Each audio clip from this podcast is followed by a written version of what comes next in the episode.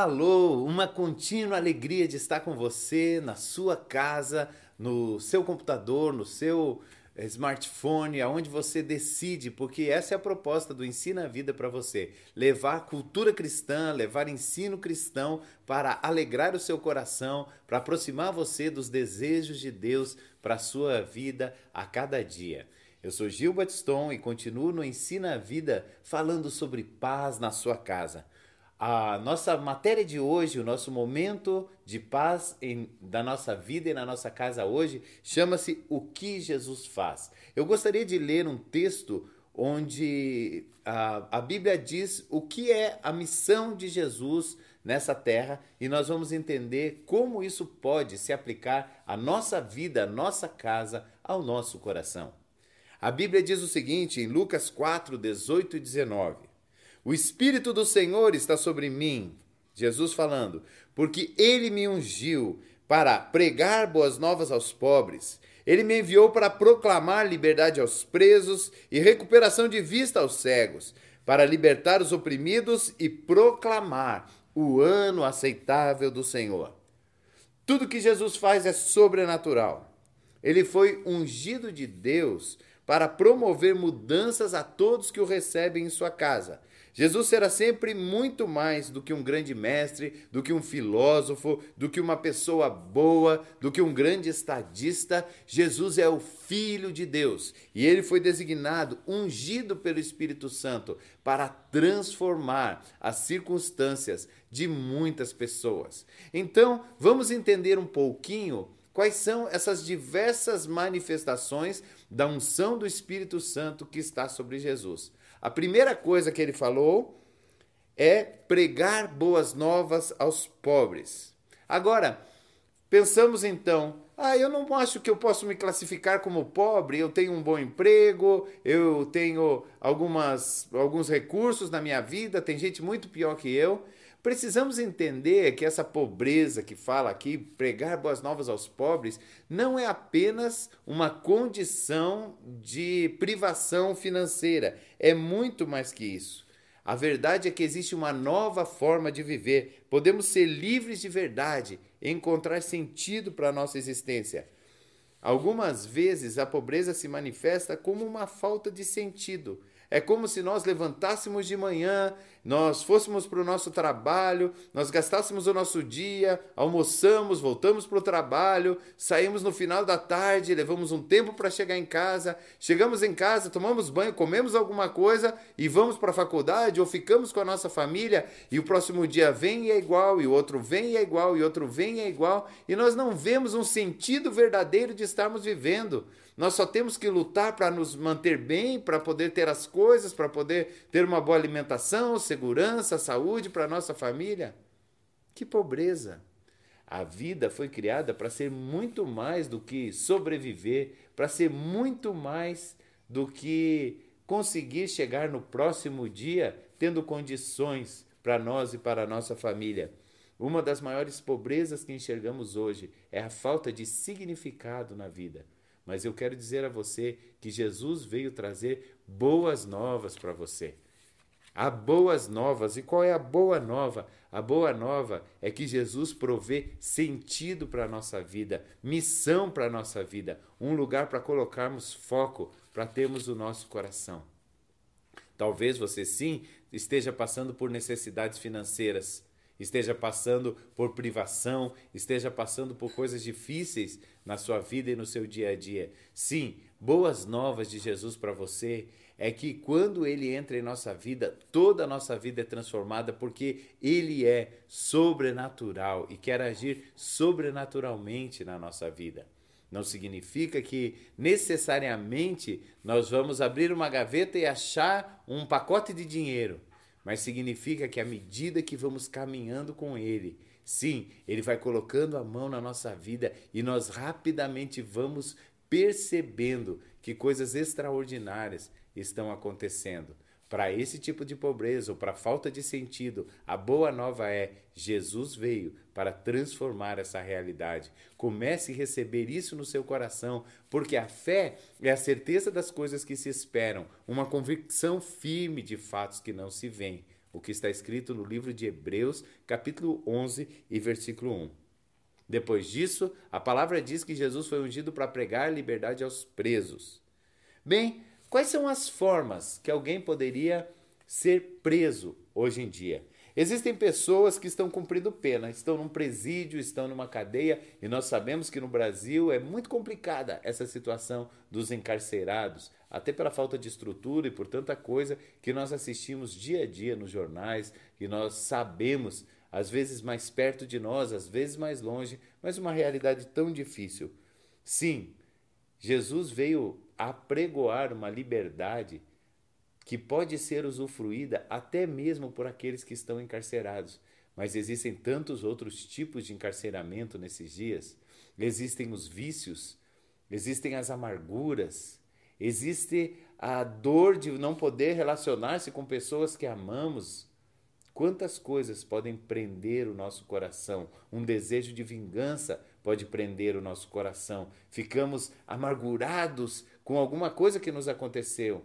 Alguém fez algo para nós e nos sentimos mal com aquilo, e por nos sentirmos mal, ficamos sempre tendo aquela situação como uma coisa tão importante para nós. Pois Jesus veio a pregoar liberdade, liberdade para o que está sim preso, mas liberdade para o que está preso numa amargura, preso numa circunstância, preso num vício. Qual é a prisão que tenta assolar a sua vida? Qual a prisão? O que você gostaria Pense um pouco comigo, qual é a circunstância que você desejaria muito que estivesse diferente aí na sua vida? Talvez seja algo que tenha a ver com seus relacionamentos. Dores do relacionamento de um passado que você não pode mudar. Pois Jesus veio pregar liberdade e precisamos aceitar que ele transforme as nossas emoções e o nosso interior, porque toda a cadeia começa dentro de nós. Ela não começa no dia que ficamos presos no vício ou que ficamos presos nestas jaulas ou nessa delegacia ou nesse presídio. Toda prisão começa no nosso coração, nas nossas emoções, mas também toda liberdade começa aí. Quando Jesus entra na nossa vida, começamos a viver um tempo de mais liberdade, um tempo de possibilidades, um tempo de crescimento de dentro para fora. A boa notícia é que precisamos aceitar ser livres e quando aceitarmos a liberdade, ela começa a acontecer dentro de nós. Você aceita a liberdade que vem pelo perdão? Você aceita a liberdade que vem por termos prazer nesse relacionamento com Deus antes de prazeres secundários que vão nos roubando a decisão, que vão nos roubando a vida, que roubam os nossos dias? Você aceita que Jesus possa libertar-te de você mesmo, assim como eu preciso aceitar que Ele me liberte de viver escravizado pelos meus desejos ou pelos meus sentimentos? Certamente vale a pena deixar que Jesus mude as realidades do nosso interior. E podemos pensar nos cegos também, porque a Bíblia diz que ele veio para dar vista aos cegos. Quais são as coisas que nós não conseguimos enxergar? Todos aqueles que não conseguem enxergar algo podem ser classificados como cegos. Talvez você, olhando para a sua vida, não consiga ver como você poderia sair de uma dívida. Talvez você não consiga enxergar solução para o seu casamento. Talvez você não consiga enxergar seus filhos em casa novamente, tendo um bom relacionamento com você.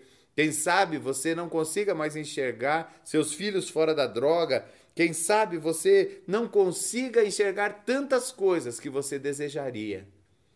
Então, esse nível de cegueira já pegou o seu coração. A boa notícia é: Jesus veio não apenas realizar aquilo que conseguimos enxergar, mas Ele quer realizar uma cura nos nossos olhos para podermos enxergar. E aquilo que podemos enxergar, poderemos viver no dia de amanhã.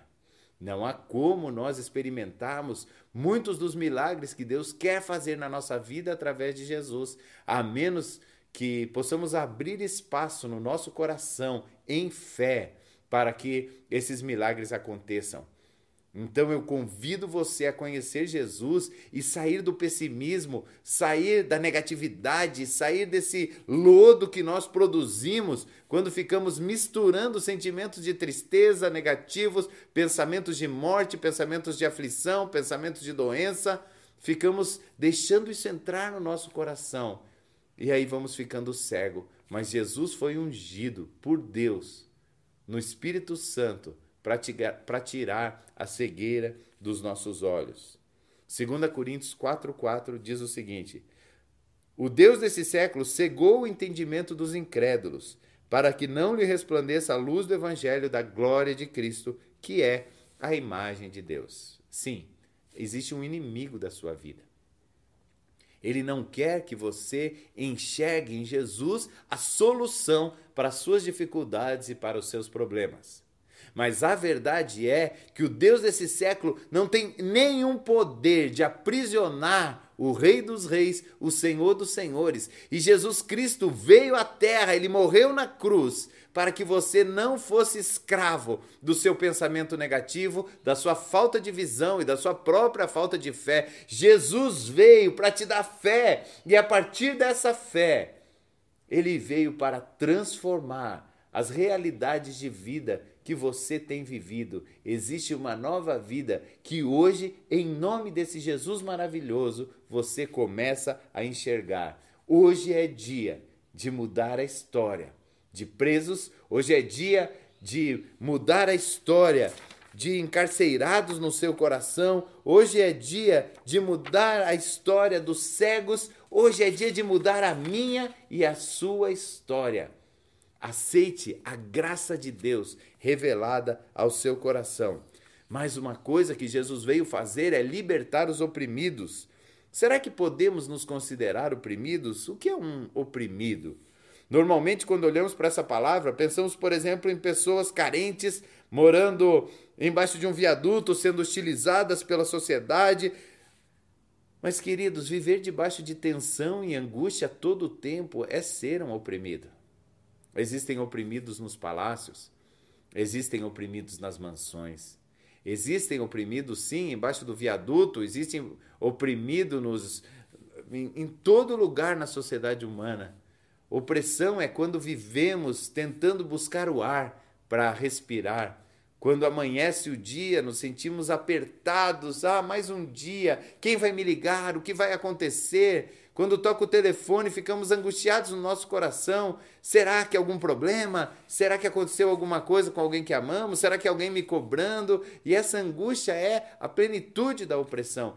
Jesus veio para mudar a história dos oprimidos. Jesus veio para que possamos viver a diferença de andarmos nessa vida plena e com propósito.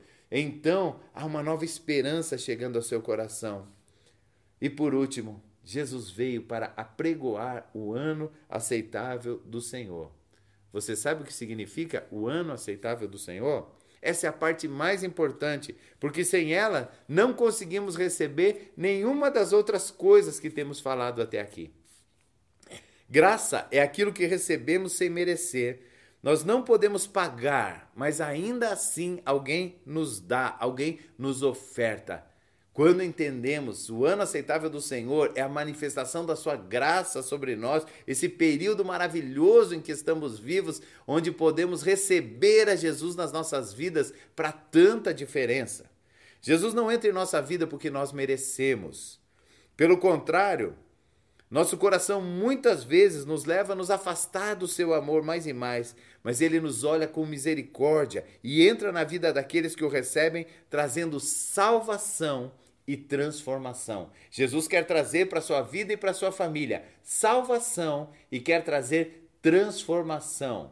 Isso não é sobre quem você é ou o que você merece, mas é o próprio caráter abençoador do Senhor Jesus que quer entrar na sua vida com salvação e com transformação.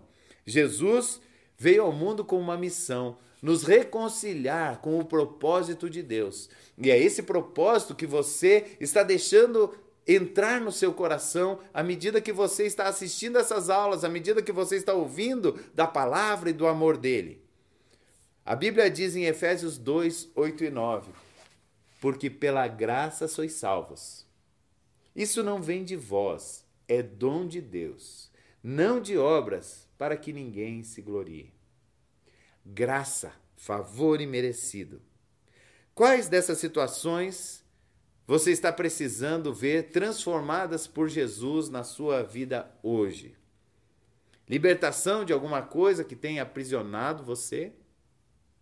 Será que existe ah, uma nova maneira de ver as circunstâncias e as situações que você, até por culpa, por sentimentos negativos, por amargura, por alguma coisa, você não tem aceitado ver, então você precisa de cura nos seus olhos, a maneira como você vê a vida? Será que existe uma cegueira aí chegando perto de você?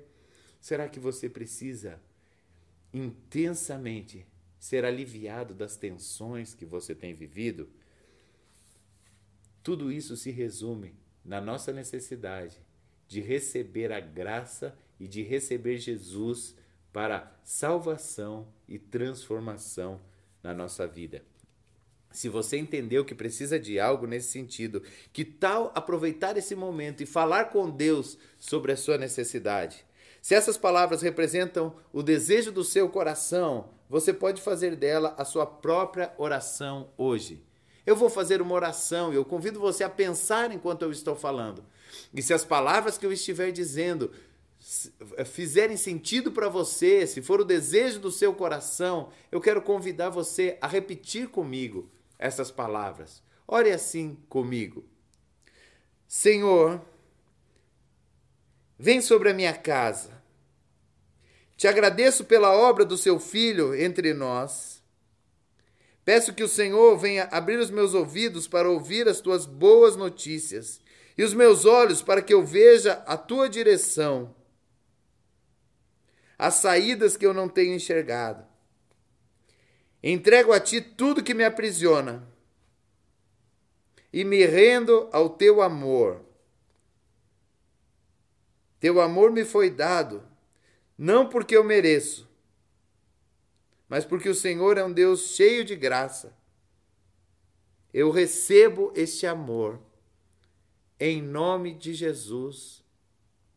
Amém. Se você recebe o amor de Jesus na sua vida, fale com Ele, comece a conversar com Ele em todo o tempo. Quando você estiver é, num momento sozinho, quando você estiver no trânsito, quando você colocar a cabeça no seu travesseiro, Diga a Jesus: Senhor, eu nem entendo muito ainda sobre o que é ter o Senhor comigo, mas eu quero que o Senhor se manifeste, porque eu preciso de libertação, eu preciso ver, eu preciso de alívio, eu preciso da tua graça. Que Deus te abençoe. Nós aqui do Ensina a Vida continuamos esperando que você conheça tudo que nós estamos oferecendo a você. Lembrando que nossa missão é trazer ferramentas para ajudar você a andar mais pertinho do Pai. Deus te abençoe. Nos vemos no próximo vídeo. Tchau!